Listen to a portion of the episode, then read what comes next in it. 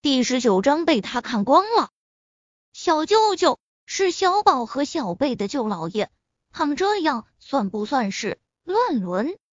叶维知道他应该把陆廷琛给推开的，可他控制不住沉沦。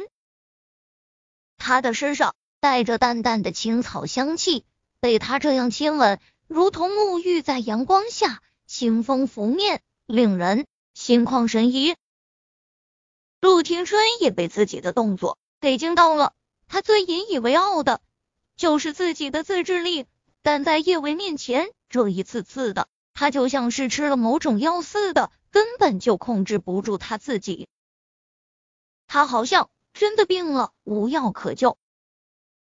猛地放开叶维的唇，陆庭琛喉结剧烈滚动了下，他的声音磁性沙哑：“抱歉，我来晚了。”唇骤然放空，叶维有一种怅然若失的感觉。叶维心中哑然失笑，失落，他失落个毛啊！小舅舅那样的人，怎么可能会瞧上他呢？小舅舅连吃醋都不懂，估计他刚刚吻他，只是向他表达来晚的歉意吧。毕竟有些人的脑回路不能用正常的方法去考虑，人家法国人见面。还来个贴面热吻呢，一个吻真的说明不了什么。陆廷琛这三个字在海城象征着令人仰望，高不可攀。他不会自不量力。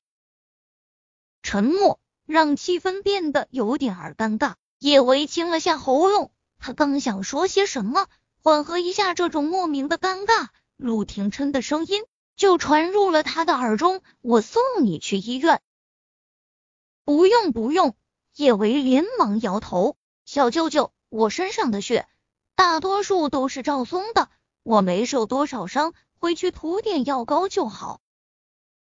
陆廷琛蹙了蹙眉头，不去医院给他好好检查下，他不放心。但见叶维坚持，他也没有再提去医院的事。想到了些什么，叶维接着说道：“小舅舅，麻烦你把我送福星小区吧，我怕我这个样子去喊小胖那边会吓到小宝和小贝。哦，还有，借用你手机一下，我给小宝和小贝打个电话，不然他们会担心的。”陆廷琛没说话，直接将手机放进了叶维手中。叶维刚要给叶小宝打电话，陆廷琛的手机上就跳出了好几条提示信息，都是拐个爹地带回家发来的。拐个爹地带回家，这不是小宝的微信昵称，他怎么会加了小舅舅的微信？小舅舅，你要不要先回个信息？叶维见陆廷琛一直盯着他手中的手机，他下意识问道。嗯，陆廷琛极少看微信，但这是叶小宝给他发的信息，他不想看到那个酷死他的孩子脸上写满失落。拐个爹地带回家，舅老爷，你是不是跟妈咪在一起？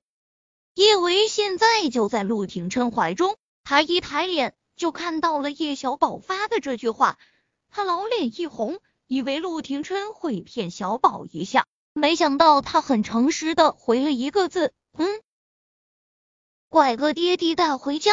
哦，明白了，那我不打扰你们了，你们继续。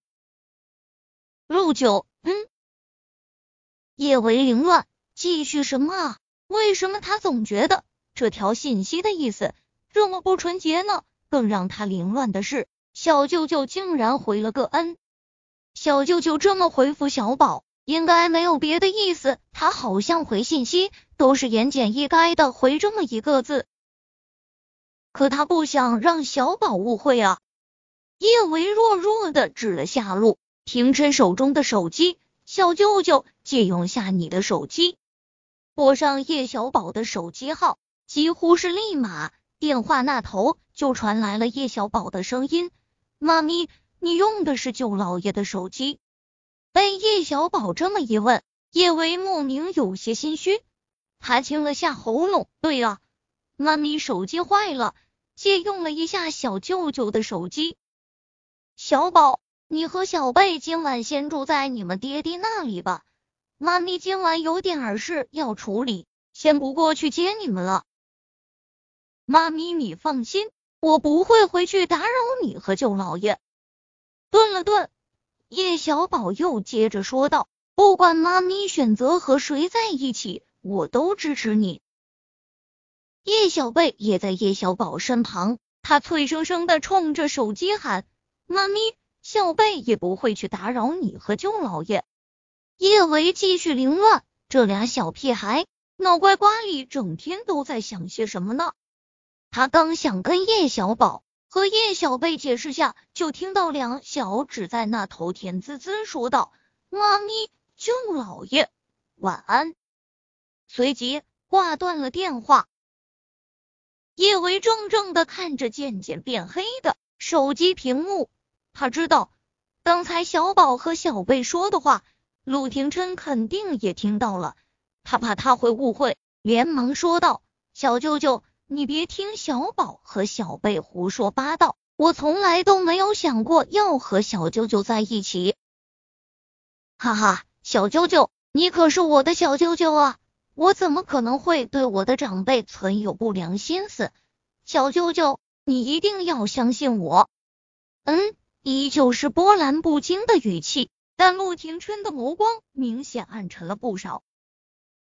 见陆廷琛没有误会，叶维不由得暗暗舒了一口气，只是不知道为什么，听他那么干脆果断的说恩，他心里又会有一股子无法驱散的落寞。